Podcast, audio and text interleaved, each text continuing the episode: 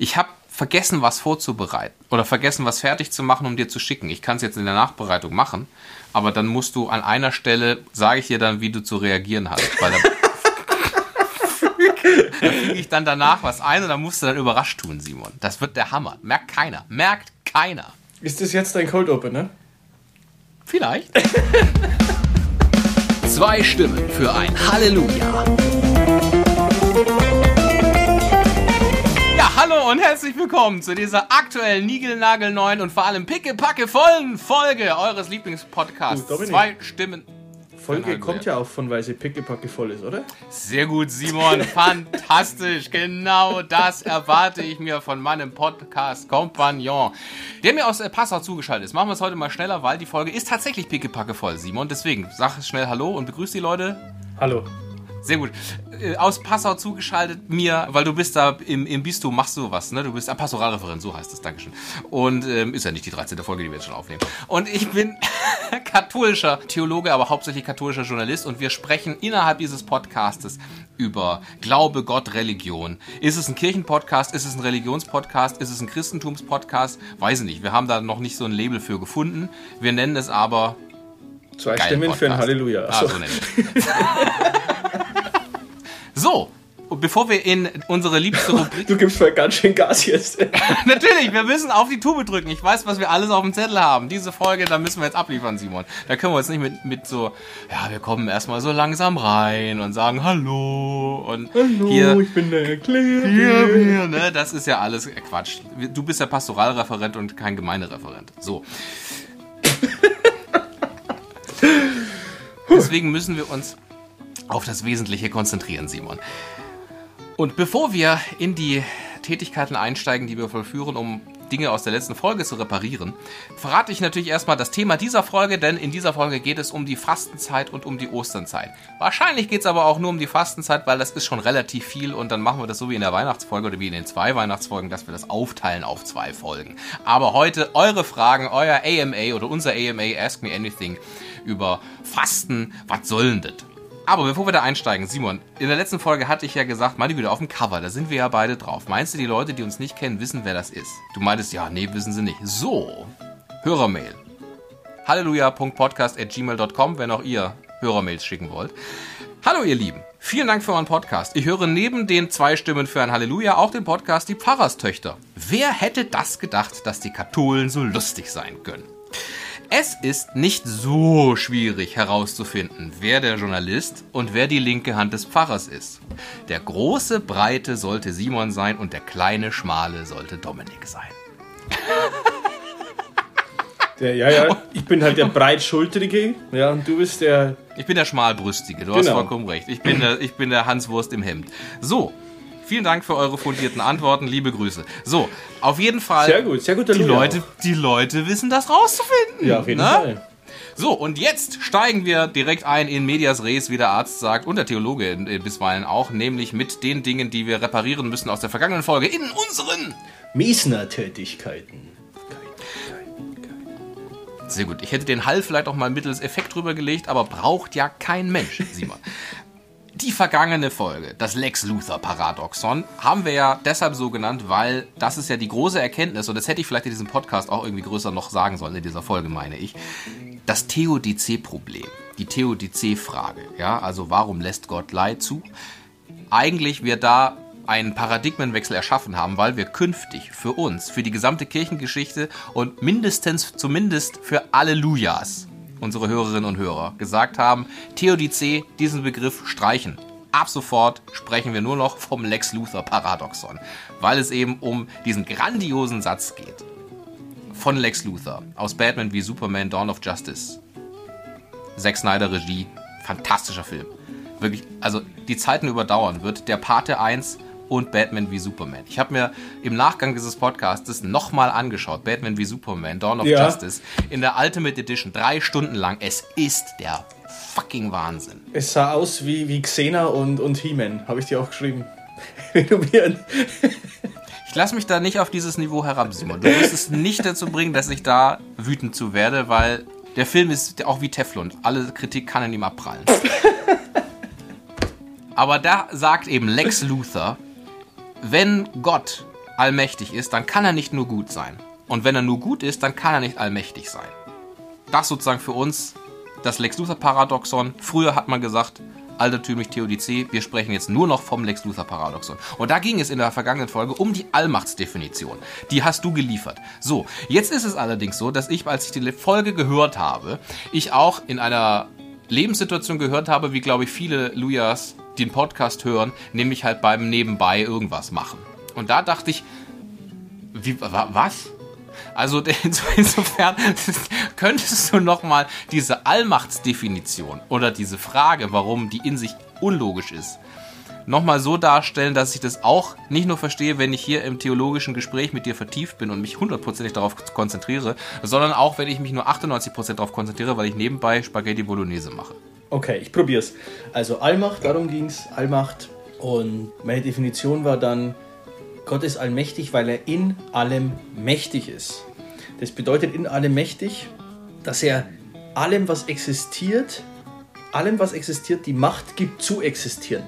Also nur weil Gott quasi Gott ist und will, dass wir existieren, können wir überhaupt existieren. Wenn er sich quasi zurückziehen würde, wenn er nicht mehr in uns mächtig wäre, wenn er nicht mehr wollen würde, dass wir existieren, dann würden wir in dem Moment aufhören zu existieren. Nicht nur wir, sondern alles. Äh, das meint, er ist in allem mächtig, weil er allem, allem, was existiert, die Möglichkeit gibt, überhaupt erst zu existieren. Ist es jetzt klarer geworden? Ich weiß es nicht. Sagst du mir. Ja, aber Gut. warum ist dann diese Frage unlogisch? Naja, die Frage zielt ja darauf ab, Gott ist gut und er will das Gute und er ist allmächtig. Allmächtig im Sinne von, er kann alles, was er will und hat die Power eben, alles durchzusetzen. So verstehen wir Allmacht. Aber Allmacht eben verstanden im Sinne von in allem mächtig, dann gibt die Frage schon gar keinen Sinn, die Theorie-Frage. Weil dann heißt es nämlich, Gott ist gut und will das Gute und er verleiht allem die Möglichkeit zu existieren. Dann gibt es kein Lex Luthor-Paradoxon mehr. Sehr gut, ich verstehe. Und man müsste auch sagen, wahrscheinlich wäre es dann auch, wenn es so wäre, wäre es, wäre es ein sehr zwingender Gott. Weil er die Freiheit des Menschen wahrscheinlich negieren würde. Ja. Ja. ja. Gut. Genau haben wir nochmal nachgeliefert. Ich hoffe, wenn ich diese Folge dann jetzt, wenn ich irgendeine Soße andicke, dass ich dann denke, ah, jetzt habe ich es auch verstanden. Fantastisch. Damit sind unsere Mesner-Tätigkeiten abgeschlossen. Ich kann das gar nicht so gut wie du, Simon. Sag's nochmal zum Schluss. Mesner-Tätigkeiten. Und wir sind endlich beim Kern des Pudels Kern, wie Faust gesagt hätte. Fastenzeit. Die große Fastenfolge auch mal so eine Art improvisierten Jingle hier reingemacht, denn wir möchten jetzt darüber sprechen in dieser Zeit, in die wir uns, in der wir uns befinden. Denn Stand der Aufnahme sind wir am Samstag vor dem vierten Sonntag der Fastenzeit. Das heißt, wir haben schon ein bisschen Zeit hinter uns, haben aber auch noch ein bisschen Zeit vor uns. Und deswegen möchten wir eben drauf schauen, was ist denn diese Fastenzeit überhaupt? Was kommt, was gibt's da alles? Was kommt da mit hinein? Und Wahrscheinlich schaffen wir es in dieser Folge nicht ganz dann auch noch auf Ostern zu schauen, denn das wichtigste Fest der Christenheit sollte jetzt nicht nur so am Ende abbehandelt werden, sondern sollte vielleicht eine eigene Folge bekommen. Machen wir sie bei der Weihnachtsfolge eben auch. Aber deswegen vielen herzlichen Dank auch für eure Fragen, die ihr uns äh, reingeschickt habt, liebe Lujas, an halleluja.podcast.gmail.com. Und wir steigen direkt wahrscheinlich mit der grundlegendsten Frage aller Fragen ein. Woher kommt die Fastenzeit? Warum fasten wir überhaupt? Simon. Ich bin ehrlicherweise immer noch überrascht, dass uns, uns zwei Dummdödeln jemand zuhört und dann auch noch Fragen schickt. Ich weiß nicht. Das ist gut. Simon, das ist es ist gut, gut. ist natürlich ist. Äh Wir sind frivole Katholen, wie ein anderer Luja mal gesagt hatte. Das und stimmt. der eine schreibt, er ist überrascht, wie lustig Katholen sein können. Da sage ich mal, ich finde das, also finde das interessant, dass das so viele Leute als Gegensatz empfinden, dass die sagen, wenn du religiös bist, dann musst du ja humorlos sein. Ja. Wo ich sage, eigentlich der richtige Humor kommt erst, wenn ich religiös bin. So sieht's mal aus. Also deine Frage, woher kommt die Fastenzeit? Da würde ich jetzt erstmal ins Alte Testament schauen. Also ich sage mal, wir Christen sind ja im Prinzip das Update der Juden, Juden 1.2 vielleicht. Ist das so, ja? Naja, die Juden warten auf ihren Erlöser, gell? Wir sagen, Jesus Christus ist der Erlöser. Ich sage jetzt, sag jetzt mal das Update, ganz flapsig. Wenn uns jemand vom Zentralrat der Juden zuhört und sagt, es ist falsch, gerne eine E-Mail an halleluja.podcast.gmail.com. Ansonsten mache ich jetzt einfach mal weiter. Altes Testament. Also Fasten gibt es schon im Alten Testament, ist keine christliche Erfindung. Fasten gibt es eigentlich in allen Religionen. Nur was hat man bezweckt mit dem Fasten? Ich möchte da ein paar Stellen kurz anschauen aus der Heiligen Schrift. Zum Beispiel im Buch Jona, Kapitel 3, die Anfangsverse. Da geht dann Jona eben nach Ninive in die Stadt und äh, geht hin und sagt, ich zitiere in Vers 4, noch 40 Tage und Ninive ist zerstört. Dann geht es weiter in Vers 5. Und die Leute von Ninive glaubten Gott, sie riefen ein Fasten aus und alle Groß und Klein zogen Bußgewänder an. Also hier hat das Fasten so einen Bußcharakter, Bußfasten. Dann im Buch Esther, Kapitel 4, Verse 16 fortfolgend, ähm, geht es darum, dass Esther anderen Juden helfen kann. In der Stadt Susa, nämlich die da leben. Und dann sagt sie, fastet für mich, esst und trinkt drei Tage und Nächte lang nichts. Auch ich und meine Dienerinnen wollen ebenso fasten. Hier geht es um ein Bittfasten, dass ähm, denen Hilfe zuteil wird. Es gibt noch weitere Fassgründe im Alten Testament, zum Beispiel den Zorn Gottes abzuwenden oder aus Trauer. Es gibt viele verschiedene Motive zu fasten im Alten Testament. Aber dass das Ganze nicht nur äußerlich ist, gibt es im Buch Joel, Kapitel 2, Vers 12, eine sehr schöne Stelle, die auch am Aschermittwoch gelesen wird in der Lesung. Und ich finde, die zeigt gerade zu Beginn der Fastenzeit an Aschermittwoch so dieses Thema über die Fastenzeit eigentlich. Auch jetzt noch Spruch des Herrn, kehrt um zu mir von ganzem Herzen mit Fasten, Weinen und Klagen.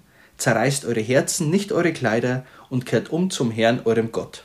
Das beschreibt so, dass das Fasten eigentlich eine innere Umkehr, eine innere Hinwendung zu Gott darstellen soll. Und das äußere Fasten eben äußere Zeichen sind der inneren Hinwendung. Darum geht es eigentlich mit diesen Bittfasten, Bußfasten, Trauerfasten, eigentlich eine innere Umkehr, Hinwendung zu Gott. Da hat mir mal ein äh, befreundeter damaliger Subregens des Eichstätter Priesterseminars gesagt, wenn man im Flugzeug sitzt, dann hat man ja vor sich auch eben diesen Schriftzug Fasten your seatbelt. Und er meinte, das ist eben auch das Sinnbild, zu sagen, Fasten, also sich wieder anschnallen in Gott, sich wieder festmachen in Gott. Fand er damals ganz schmissig.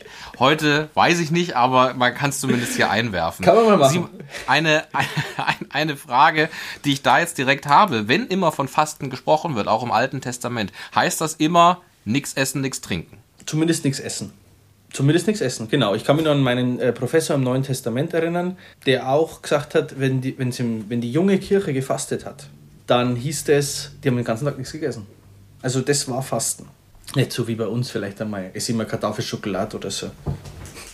So, jetzt wie kommt wie, wie kommen wir weiter? Diese, genau. Wie kommt diese innere Umkehr zustande, Simon? Ja, vielleicht nur gar nicht so schnell, weil ich möchte ja den, den roten Faden, der auch im Alten Testament drin ist, den ich sehr schön finde, äh, aufzeigen. Im Buch Sacharia, Kapitel 8, Vers 19 zum Beispiel. Also Fasten wurde immer als etwas doch, als eine Bürde verstanden. Auch wenn man für etwas gefastet hat, für Bitten oder Buße, aber es war immer nichts Schönes.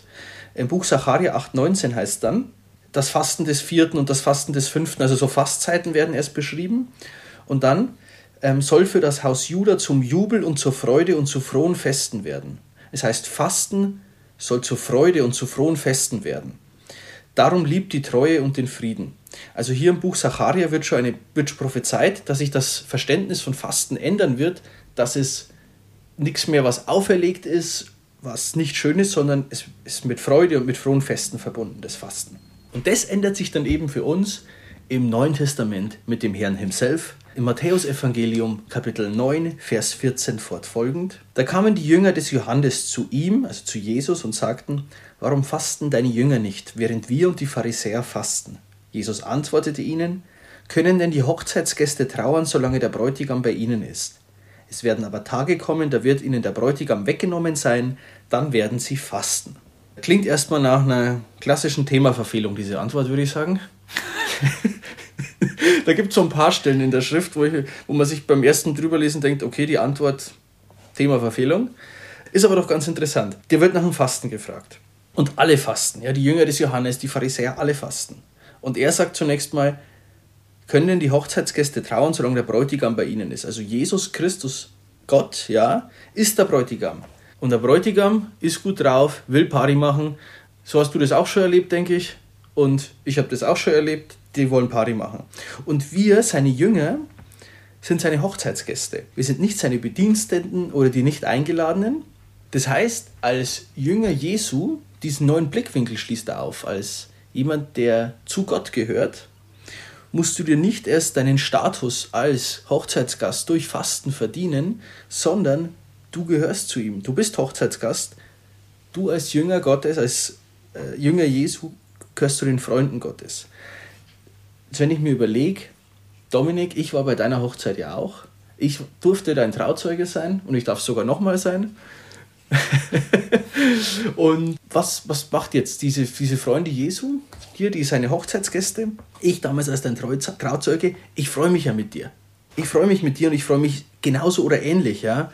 Da muss ich dir, Dominik, nicht zeigen bei dieser Feier, bei deiner Hochzeitsfeier, dass ich dich mag und, und dass ich jetzt, Dominik, ich faste jetzt für dich oder so, damit du zeigst, was für ein Opfer ich für dich bringen würde. Das wäre gerade überhaupt nicht der Style, würden wir coolen People sagen. ja, und genauso ist es hier auch zu sehen. Er sagt, du musst hier nichts verdienen. Du bist jetzt bei mir, jetzt wird Party gemacht. Ähm, das ist überhaupt nicht der Style, wenn ich da bin, dass du fastest. Ja, du hättest dich bei mir auch hart unbeliebt gemacht, wenn du gesagt hättest, für mich ein Wasser und einen kleinen Salat, danke. Das ist auch richtig, ja. also, Jesus bringt eine neue Art zu fasten. Äh, es geht ihm nicht darum, einen zornigen oder wütenden Gott oder einen enttäuschten Gott zu besänftigen, sondern wir sind erstmal Gäste auf einer Party bei Gott. Was meine ich damit? Also, ich mache es an einem Beispiel. Ich esse jetzt in der Fastenzeit zum Beispiel freitags nichts, gar nichts.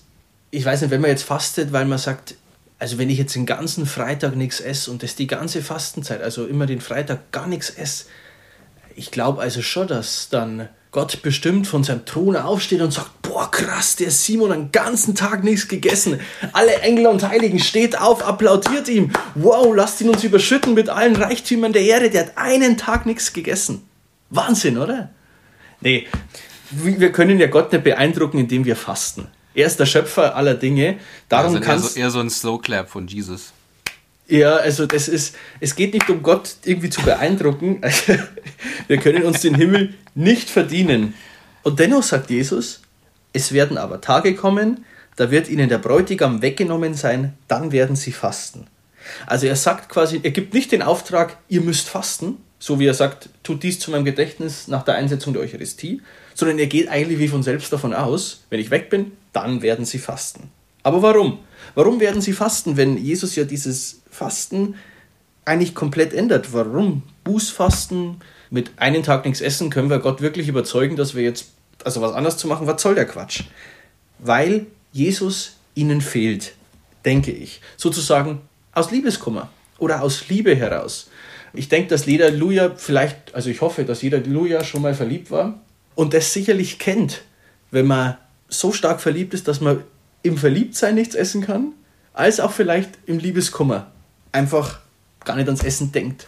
Naja, das ist, äh, ne, wie wenn du sagst, äh, ich vermisse dich so, deswegen konnte ich morgens nicht essen, ich vermisse dich so, deswegen kann ich mittags nicht essen, ich vermisse dich so, deswegen kann ich abends nicht essen und ich kann nicht schlafen, weil ich so Hunger habe. ich sehe, du bringst den Sinn des christlichen Fasten auf den Punkt. ja, im Endeffekt geht es darum, aus Liebe heraus. Das ist die christliche Motivation des Fastens. Und es soll eigentlich gar keine Motivation sein, sondern eben das, eine natürliche Reaktion des Körpers. Im Best Case. Äh, was soll dieses Fasten da bringen? Eben mehr von Jesus Gott zu spüren, wahrzunehmen, bei ihm sein zu wollen. Frei werden von etwas, ihm Gott näher zu kommen, wie Fasten Your Seatbelt und eben das Körperliche und das Geistige ich denke, das ist allen Lujas klar, das kann man nicht einfach trennen voneinander. Mein Körper hat Einfluss auf meinen Geist und mein Geist hat Einfluss auf meinen Körper und so macht dann Fasten auch Sinn, wenn man eben sagt, oh, den großen Liebeskummer, den habe ich jetzt nicht. Weil man eben mit seinem Körper, eben durch das Fasten, wenn man das weiß, dass es um Liebesfasten geht, sich durchaus trainieren kann, dass der Geist mitmacht. Und was, wenn der Geist mitmacht, dann kann der Geist wieder mehr so werden und trainiert dann meinen Körper und so weiter. Also Geist und Körper haben Auswirkungen aufeinander. Also das Fasten von Jesus ist das äußere Zeichen der inneren Liebe zu Gott. Und Jesus hat ja auch selbst gefastet, das vielleicht noch. Ich, ja, ich sage ja immer wieder, die Kirche tut das, was Christus selbst getan hat. Äh, Christus hat selbst gefastet 40 Tage, bevor er dann sein öffentliches Wirken begonnen hat, nachzulesen in Matthäus 4. Das denke ich, ist so die Grundlage, was ist Fasten und wieso, woher kommt die Fastenzeit? Aus den, der Fastenzeit Jesu und aus diesem Satz. Wie hat Jesus gefastet? In der Wüste nichts ja. gegessen. Und ich weiß nicht, ob es da viele Oasen gab, aber wahrscheinlich auch nicht so viel getrunken. 40 Tage lang. Schwierig. Also Essen war klar für Fasten. Zeit damals, wenn du fastest, da wird nicht gegessen. Trinken zählte dann nicht mit rein. Da kommen wir später auch noch drauf, wenn es ums Bockbier geht. Ja, also genau, also es ist also es ist natürlich eine spannende Frage und viele Fragen fügen auch ineinander ein. Ich könnte jetzt fragen und wie und wie ist dann das Fasten sozusagen weitergegangen? Ich könnte aber auch eben fragen, es ist ja die, die Fastendimension. Es gibt ja das Fasten auch im nichtchristlichen Kontext, Heilfasten oder sonst irgendwie was. Da ist ja praktisch immer das Ziel, seinem Körper etwas gut zu tun, was ja auch fein ist. Aber wir haben ja eigentlich in der Fastenzeit vor allem, wie du ja sagst, es geht um den mens sana in corpore sano also um den gesunden Geist im gesunden Körper. Die Fastenzeit muss ja mehr sein als, ach geil, wieder sieben Wochen lang auf XYZ verzichten, dann kann ich die Hose wieder richtig zumachen, ohne dass ich nur noch ausatmen kann. Wie, wie kommt man denn beim Fasten dazu, dass diese geistliche Perspektive noch mehr ist? Oder das soll ja wahrscheinlich der, Sinn dessen sein. Also, verstehst Ja. du? Da gibt's nach dem Zweiten Vatikanischen Konzil. Vatikanum II. Ist das neu? Ja, ich dachte, so ein kleiner, immer wenn wir das wichtigste Konzil der Kirchengeschichte, Trient. nach Trient, ja, ähm, nennen, kann da ein kleiner musikalischer Indikativ kommen. Also beim zweiten, nach dem Zweiten Vatikanischen Konzil. Vatikanum II. Also, also eben nach diesem besagten Zweiten Vatikanischen Konzil Vatikanum II. hat Paul VI. im Jahr 1966 die Bußkonstitution oder die Bußzeiten, die Bußordnung neu, neu verfasst. Äh, Und das haben dann die, deutschen, die Deutsche Bischofskonferenz auf den deutschsprachigen Raum angewandt und dort heißt es unter Punkt 8. zur österlichen Vorbereitungszeit und Festzeit, also sowohl die Fastenzeit als auch zur Osterzeit, gehört auch die volle Teilnahme an der Feier der Eucharistie. Das heißt, die Kirche gebietet in dieser Zeit, Fastenzeit oder Osterzeit, eher noch in der Fastenzeit, die heilige Kommunion zu empfangen. Und dann kommt's noch, kommt sie noch drauf, dass man für diesen Empfang der heiligen Kommunion richtig präpariert sein muss, nämlich indem man vorher ähm, das Bußsakrament empfängt. Das heißt, so über die Sakramente einerseits will die Kirche dafür Sorge tragen, über diese innere Hinwendung, einerseits indem man äh, seine Sünden bereut und den Herrn selbst empfängt, nämlich in der Eucharistie. Dann gibt es noch verschiedene Formen dieser Fastenzeit, zum Beispiel, dass man sich bewusst oder bewusst Geld spendet an karitative Zwecke und überhaupt die Nächstliebe mehr pflegt, so heißt es. Das sind im Prinzip diese Sachen, die zentral genannt werden. Um auch meinen Geist äh, Genau, darauf vorzubereiten. genau. Hier Oder- steht, ja. ich kann vorlesen, Ja. es können spürbare Opfer sein, die sie, um sich mit dem leidenden und sühnenden Herrn zu vereinen. Es können aber auch alle anderen Werke der Umkehr sein, Suchen der Stille, Lesen des Wortes Gottes, das Gebet, der Dienst am Nächsten und so weiter und so fort. Also zum Beispiel, ich kann auch sagen, in dieser Fastenzeit ab Aschermittwoch, ich versuche jeden Tag zumindest ein kleines Gebet zu halten, was ich sonst eher nicht mache, oder? Genau. Wie, woher kommt das denn, dass man sagt, ähm, diese Fastenzeit fängt am Aschermittwoch an und geht bis zur Osternacht? Seit wann Ähm, haben wir das denn? Also sozusagen die äquivalente Frage, wie man sagt, die, die Adventszeit war ja lange auch nicht so geregelt, hatten wir in, der, in unseren Weihn- Weihnachtsfolgen gerne nochmal nachhören ähm, geklärt. Wie war das bei der Fastenzeit? Seit wann steht das denn auch fix und warum dann von Aschermittwoch bis äh, Osternacht? Man muss im Hinterkopf haben, früher mit der Kirchenbuße, mit dem, Beichtsakra mit dem Beichtsakrament, ja, war es nicht so wie heute. Es gab eine öffentliche Kirchenbuße äh, und diese öffentlichen Kirchenbuße wirklich dieses in Sack und Asche gehen und von eine gewisse Zeit lang eben ausgeschlossen sein von den Sakramenten und erst am Gründonnerstag wurde man wieder eingegliedert, aufgenommen in die Gemeinschaft der Kirche. So lange hat man die Kirchenbuße. Das wurde ja dann immer mehr geändert hin oder hat sich entwickelt immer mehr zur, zur Beichte, wie wir sie heute auch noch kennen, wo eben ein öfteres Beichten möglich ist und nicht mehr diese Kirchenbuße über mehrere Monate. Spätestens dann unter Papst Urban II. im 11. Jahrhundert fand dieser, dieser Ritus, der auch noch bei sagt, den, der öffentlichen Kirchenbuße war, mit der Ascheauflegung am Aschermittwoch, ähm, ging fest ein und der empfahl dann auch diesen Ritus der Ascheauflegung am Aschermittwoch und anschließend die Fastenzeit zu beginnen. Es gab unterschiedliche Längen, Dauern, je nachdem wie gezählt wurde. Es gab bis 1970 oder 69 eine Vorfastenzeit noch, die zwischen der Weihnachtszeit war und der Fastenzeit eben, das war die sogenannte Vorfastenzeit. Äh, Aber die klassische Fastenzeit geht dann seit, seit dem 11. Jahrhundert etwa eben von Aschermittwoch bis Karfreitag. Und es sind 40 Tage, wenn man die Sonntage nicht mitzählt. Die Sonntage sind keine Fasttage. Das heißt, da kann ich machen, was ich will, wieder. Ja, es heißt schon in dem Dekret, äh, über die neue Bußordnung, die Penetemini, so heißt das äh, Dokument, dass ähm, es spürbar sein soll, dass es die Fastenzeit ist. 1966 wird hier sogar äh, beschrieben, ähm, große Tanzveranstaltungen sind zu meiden. Ja, heute würde man heute auch vielleicht auch nicht mehr schreiben, große Tanzveranstaltungen, aber so, Damals war das das Schlimmste, was man sich Ja. vorstellen könnte. große Tanzveranstaltungen sind zu meiden in der Fastenzeit. Ja, die sind auch außerhalb der Fastenzeit eigentlich zu meiden. Aber die Sonntage eben rausgerechnet, deswegen kommt man auf 40 Tage, nur damit wir das nochmal verbrieft haben, 40 Tage, weil Jesus 40 Tage gefastet hat. Ganz genau. Wir haben dazu auch noch eine dezidierte Hörermail, die fragt, ich habe neulich gehört, Gedanken zur Passionszeit. Jetzt meine Frage, was ist das? Ich kenne nur Fastenzeit. Also ist Fastenzeit das Synonym für Passionszeit? Ich glaube, bei den Evangelischen wird es tatsächlich so verwandt oder verwendet. Bei uns hingegen, weil es ja ein katholischer Podcast, nur um das mal klar zu machen, Um das mal Äh. richtig klar zu machen, ein gut katholischer Podcast. So, so. also, die Passionszeit in der katholischen Kirche beginnt mit dem fünften Sonntag der Fastenzeit. Ähm, dort ist das Johannesevangelium, Kapitel 12, Vers 20 bis 33 wird da gelesen. Da heißt dann eben, die Stunde ist gekommen, dass der Menschensohn erhöht wird. Dort ist eben das Ankündigen dann der Leiden nochmal. Deswegen ist das der Passionssonntag, der fünfte Sonntag der Fastenzeit. Dort beginnt die Passionszeit und klassischerweise werden an diesem Sonntag auch die Kreuze in den Kirchen komplett verhüllt. Da beginnt die Passionszeit. Das heißt, die Passionszeit ist zwei Wochen. Genau, die Passionszeit ist vom Sonntag vor Palmsonntag bis äh, ja, Oster- ja, Ka- Ostern nicht Oster- bis Osternacht. zur Kreuzenthüllung im Karfreitag eigentlich. Ja, okay. Weil dann wird das Kreuz ja wieder enthüllt. Was ist denn eigentlich für eine Form von Fasten heutzutage okay? Also, oder was machst du denn zum Beispiel, Simon? Was, was fastest du denn? Also, weil es gibt ja auch diese modernen Formen, oder dass man sagt, eben, also wenn jemand sagt, ich verwende in der Fastenzeit kein, nicht das Handy so viel, oder ich lese mehr, oder ich mache kein WhatsApp, ist das auch was, wo man sagt, das ist cool, das ist okay, oder sagt man, nee, es muss schon immer food-related sein? Also Fasten ist heute auch kirchlicherseits nicht mehr übrigens die ganze Zeit nichts essen, sondern Fasten ist eigentlich nur eine sättigende Mahlzeit am Tag. Das ist Fasten. Das heißt, du kannst morgens eine Kleinigkeit essen, abends eine Kleinigkeit zum Beispiel, mittags äh, dich satt essen. Das ist Fasten kirchlicherseits. Der Unterschied, vielleicht mache ich das ganz schnell zur Abstinenz, das ist eigentlich fleischfrei. Ja? Abstinenz heißt kein Fleisch essen. Ist anderes Fasten okay?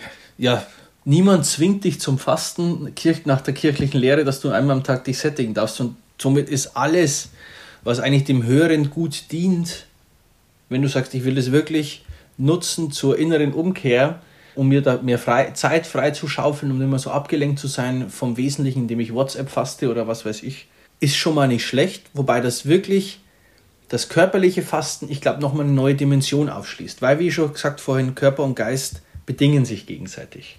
Na klar, also es gibt ja immer modernere Formen von Fasten und dieses digitale Fasten, das gab es halt vor 10 Jahren oder 15 Jahren oder 20 Jahren halt nicht in dieser Form, weil da gab es nichts Digitales, auf was man hätte verzichten können.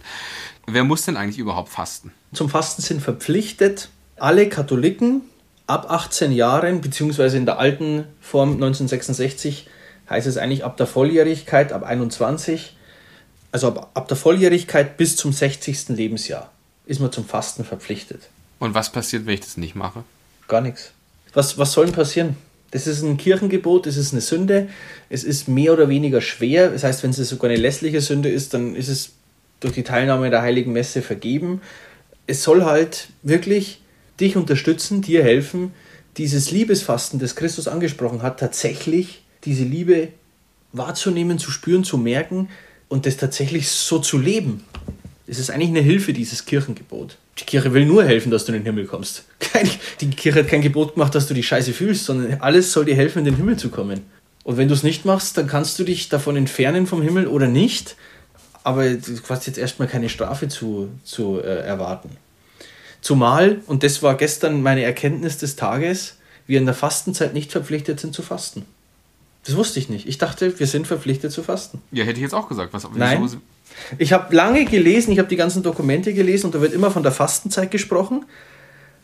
Aber das Fastengebot und das Abstinenzgebot wird nie explizit auf die Fastenzeit verwandt. Und dann habe ich gesucht und getan und habe gefunden folgenden Satz, Katechismus der katholischen Kirche, Nummer 1438.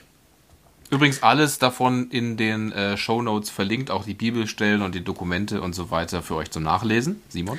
Die Bußzeiten und Bußtage im Laufe des Kirchenjahres, die Fastenzeit, jeder Freitag zum Gedächtnis des Todes des Herrn, sind prägende Zeiten im Bußleben der Kirche. Diese Zeiten eignen sich ganz besonders zu Exerzitien, Bußliturgien und Bußwallfahrten, zu freiwilligen Verzichten, etwa durch Fasten und Almosen geben und zum Teilen mit den Mitmenschen. Zum freiwilligen Verzichten steht hier. Die Fastenzeit lädt uns ein zum freiwilligen Verzichten. Und die Hauptsachen der, oder die, der Hauptcharakter der Fastenzeit soll tatsächlich dadurch deutlich werden, das, was ich vorhin gesagt habe, durch diese innere Umkehr, Dienst am Nächsten, Lesen des Wortes Gottes, Gebet und so weiter. Das ist, es geht um die innere Umkehr und das Äußere ist tatsächlich nur freiwillig. Das wusste ich nicht. Ich glaube, das wissen viele nicht. Ich, ich wusste das auch nicht. Das heißt, ich kann ab jetzt aufhören zu fasten, oder wie? Du bist nicht verpflichtet. Du kannst eh immer aufhören zu fasten, ja, aber du bist kirchlicherseits nicht verpflichtet. Du bist verpflichtet, aber kirchlicherseits dein inneres Leben wieder ein bisschen nach Vordermann zu bringen in der Fastenzeit. Also vielleicht nur, dass wir es haben. Es gibt im Prinzip, also Fasten heißt nur eine sättigende Mahlzeit am Tag kirchlicherseits. Es gibt überhaupt nur zwei Fasttage im ganzen Jahr. Aschermittwoch und Karfreitag. Exakt. Und Aschermittwoch und Karfreitag sind sogar Fast- und Abstinenztage. Also eine sättigende Mahlzeit und die muss fleischfrei sein. Und sonst kennt die Kirche nur Abstinenztage. Nämlich jeder Freitag im Jahr ist ein Abstinenztag. An diesem Jeder Freitag Tag, in der Woche. äh, jeder, Entschuldigung, jeder Freitag in der Woche und in jeder Woche im Jahr und in jedem Jahr deines Lebens ist der Freitag ein Abstinenztag. Dazu ist man auch verpflichtet als Katholik, dort kein Fleisch zu essen. Die deutschen Bischöfe haben das auch mit dieser Regelung 1966 ein bisschen aufgeweicht. Man kann sich Ersatzopfer suchen, aber man muss am Freitag als Katholik ein Opfer bringen, ist man verpflichtet. Wenn man es nicht macht, ist dasselbe, wie was ich vorhin gesagt habe. Was soll einem, ja, es ist, ist so.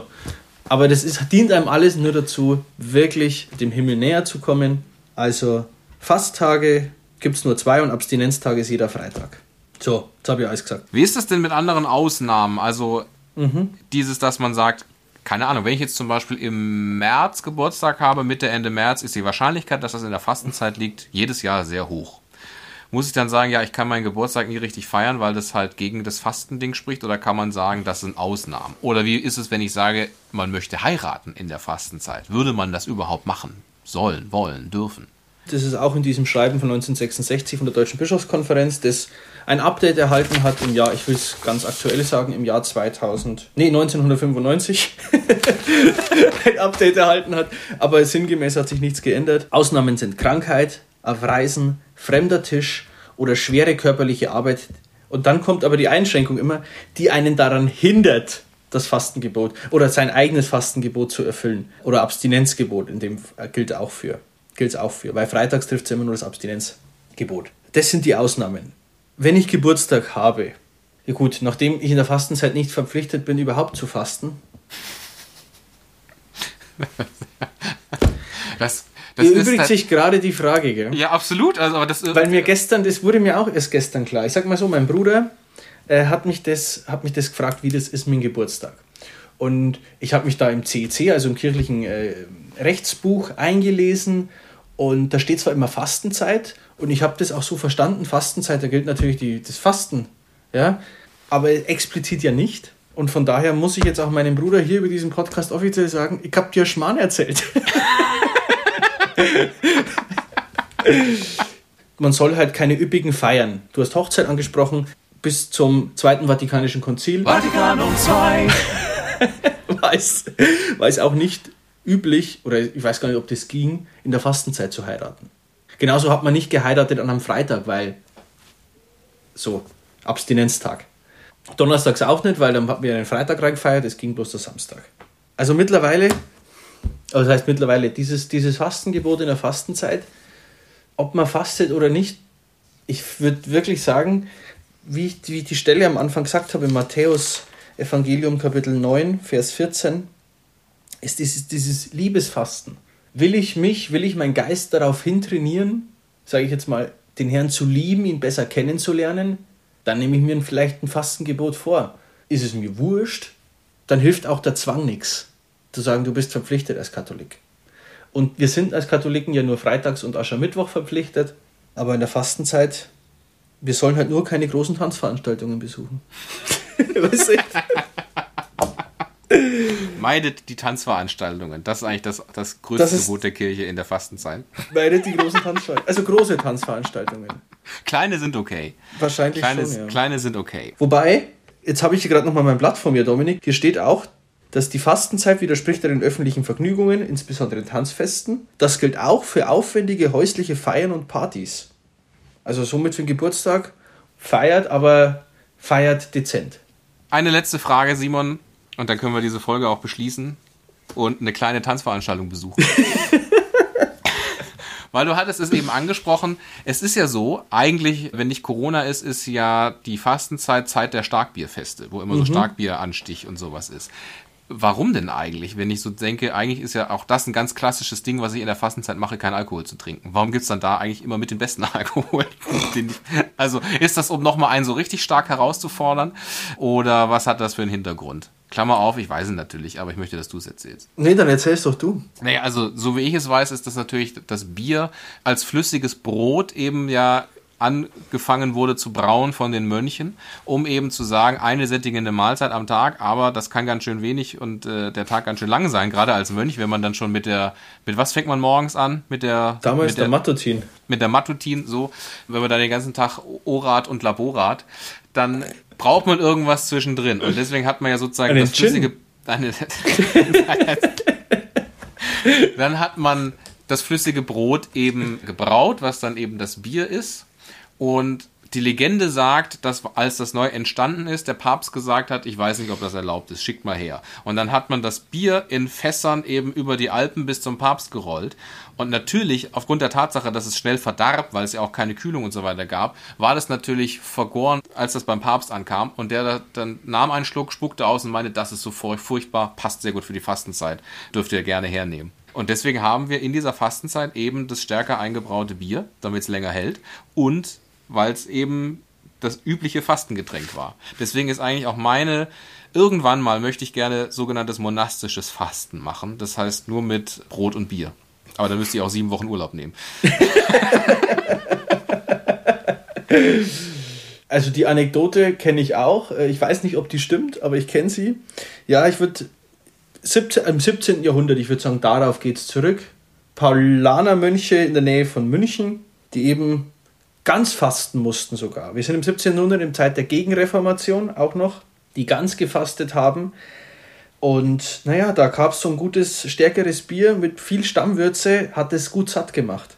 Sehr gut, dann sind wir durch. Vielen herzlichen Dank für diese eure Fragen und für alles, was uns sonst noch zum Fasten eingefallen ist. Wir hoffen, wir konnten euch diese Fastenzeit aufschlüsseln. Mit eigentlich der wichtigsten Quintessenz daraus, das Wichtigste ist, meidet große Tanzveranstaltungen. Wir können es nicht oft genug, oft genug sagen. Wenn euch etwas vom Himmel fernhält, dann sind es die großen Tanzveranstaltungen. In Markus Evangelium Kapitel 1, Vers 14 folgend heißt es, kehrt um und glaubt an das Evangelium. Und das ist äh, die Quintessenz, das ist das, woraus es in der Fastenzeit ankommt. Das sich bewusst machen. Und die großen Tanzveranstaltungen meinen. Das ist ganz wichtig. Und zur Buße auch gerne mal alle Folgen dieses Podcasts nachzuhören. Oh, das ist ein ganz schlimmes Opfer, ja. So, und schickt uns gern eure Fragen, wenn ihr was habt zur Osterzeit. Wenn wir nächste Woche, in zwei Wochen was zur Osterzeit machen, können wir natürlich gerne auch eure Fragen behandeln. Denn ansonsten, liebe Lujas, dann reden wir nur über so Sachen wie den Osterhasen und die Ostereier und das Osterlamm. ja. Und was ist besonders am Ostergottesdienst? Wie läuft denn der überhaupt ab? Na, da sitzen immer hinten zwei Dudes drin. Direkt nach dem Gloria machen die, köpfen die, köpfen die. Machen den Schluck zum Sonntag, genau. Genau. In diesem Sinne, vielen herzlichen Dank fürs Zuhören. Erzählt euren heidnischen Freunden von diesem Podcast und lasst sie davon bekehren. Und gebt uns doch gerne fünf Sterne auf iTunes. Das hilft uns in der Sichtbarkeit dieses Podcasts. Ansonsten vielen herzlichen Dank, dass ihr uns so fleißig supportet und auch wieder mit dabei seid. Wie gesagt, in zwei Folgen, in zwei Wochen kommt die neue Folge raus. So. Und in diesem Sinne, einen schönen Sonntag euch. Amen. Zwei Stimmen für ein Halleluja.